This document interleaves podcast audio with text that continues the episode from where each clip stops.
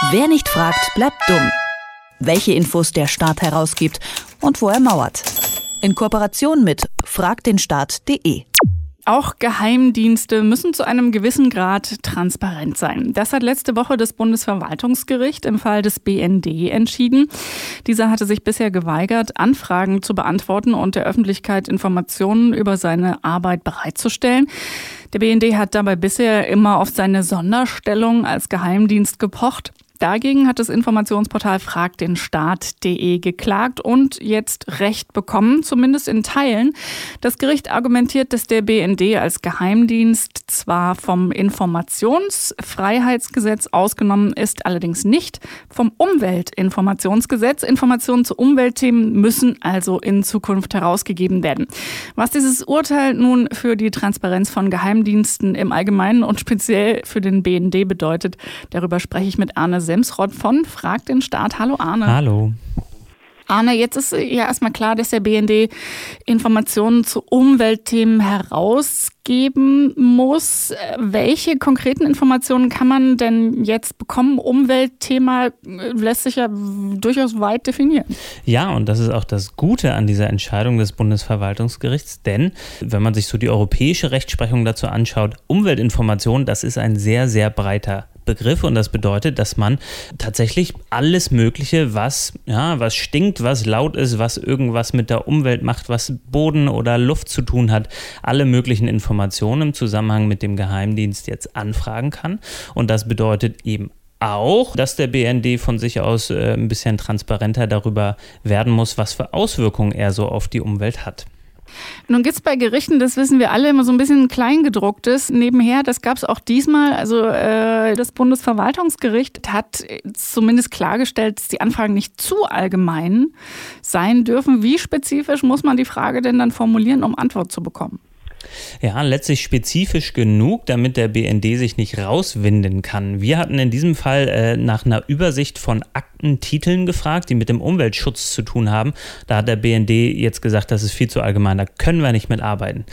Glaube ich den zwar nicht, aber okay, solange sie das vor Gericht so vertreten können, muss man ein bisschen spezifischer fragen. Das heißt zum Beispiel äh, eine Übersicht von Aktentiteln, die es im Zusammenhang mit dem Umzug von Pullach nach Berlin der BND-Zentrale gibt. Und das heißt, dass man zum Beispiel fragen kann, welche Umweltauswirkungen ähm, hatte das so in Berlin Mitte, wo jetzt die neue Zentrale, die überteuerte neue Zentrale sitzt. Was hat das mit der Umwelt da gemacht, mit dem Boden? Was ist denn vielleicht mit der Lagerung von na, chemischen Kampf Kampfstoffen. Man weiß es ja nicht, was beim BND so abläuft. All das sind Umweltinformationen und müssten künftig rausgegeben werden. Äh, warum hat sich der BND da bisher so schwer getan? Weil, also ich meine, jede Kommunalbehörde muss sagen, wenn sie irgendwo eine Baustelle hat, wo möglicherweise Schadstoffe im Boden sind, also sowas wie Anfragen über ökologischen Fußabdruck des BND, das, das klingt für mich jetzt erstmal nicht, als hätte es große Bedeutung für die nationale Sicherheit. Also warum sich so bedeckt halten? Dem BND geht es ums Prinzip und das haben wir schon im ganzen Verlauf bis zur Klage gemerkt und jetzt auch wieder vor Gericht. Der BND, der fordert eine Sonderstellung für sich. Der ist es nicht gewohnt, gegenüber der Öffentlichkeit Auskunft geben zu müssen und dementsprechend hat er sich auch verhalten. Also man, man kann das fast diffamierend nennen, was der uns so im Laufe des Verfahrens vorgeworfen hat, dass wir rechtsmissbräuchlich agieren würden, dass es uns nur darum ginge, den BND vorzuführen, dass wir äh, gar kein ernsthaftes Interesse an diesen Informationen hätten. Das stimmt so natürlich nicht. Ähm, und das hat jetzt auch das Bundesverwaltungsgericht klargestellt.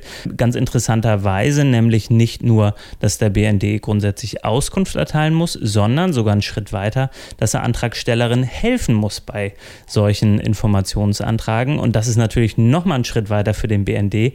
Äh, nicht nur transparenter sein müssen, sondern sogar in Kontakt treten mit Bürgerinnen und Bürgern und denen dabei helfen, ihnen transparenter zu machen. Äh, da wird sich der BND noch auf interessante Anfragen Fragen gefasst machen müssen, glaube ich. Du hast ja schon äh, gesagt, dass man zwar spezifisch sein muss, aber dass der Bereich Umwelt natürlich sehr groß gefasst ist, wenn man sich dafür ähm, interessiert. Glaubst du denn, man kann äh, jetzt quasi als Schwanz dieser Entscheidung auch Informationen erhalten, die nicht unbedingt direkt mit Umweltthemen zu tun haben? Also es gibt ja neben dem Umweltinformationsgesetz auch zum Beispiel sowas wie das Verbraucherinformationsgesetz. Also kann man auch da entsprechende Anfragen stellen?